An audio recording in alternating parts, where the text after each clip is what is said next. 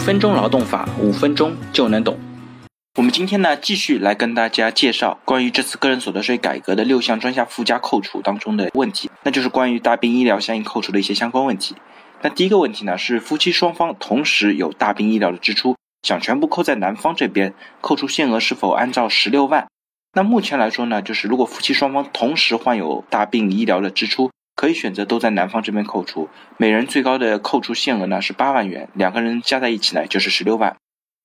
第二。大病医疗当中一些自费部分是否可以申报抵扣？目前来说呢，自费部分是不能够申报抵扣的，只能够抵扣医保目录范围之内的医药费支出、医保报销后的个人自付部分，而自费部分呢是不能够申报抵扣的。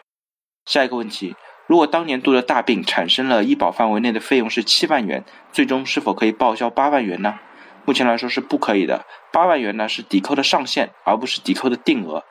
目前采取的是限额内据实扣除的方式，在一个纳税年度里面，与基本医疗相关的医药费用扣除医保报销后的个人负担累计超过一万五的部分，在八万的限额里面据实扣除。也就是说，如果你有七万的费用，只能在累计超过一万五的部分进行抵扣，最高不超过八万元。对于他的情况呢，最后只能够申报五万五的抵扣。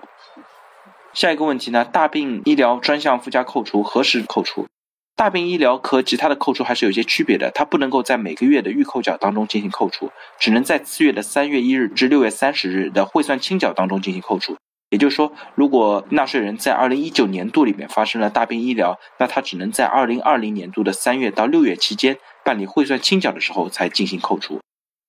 下一个问题，纳税人的配偶、子女的大病医疗支出是否可以在纳税人税前扣除？纳税人发生的医药费用的支出呢，可以由本人或者其配偶一方扣除。如果有未成年子女发生的医药费用支出呢，也可以由父母一方进行扣除。所以说，纳税人的配偶、未成年子女发生的医药费的支出，可以按照规定在他的税前进行扣除。下一个问题呢，是纳税人的父母如果发生了大病医疗支出，是否可以在纳税人的税前进行扣除？那目前的规定呢，并没有把纳税人的父母纳入大病医疗的扣除范围，所以呢，是不可以扣除的。下一个问题呢，是享受大病医疗专项附加扣除的时候，纳税人需要注意些什么？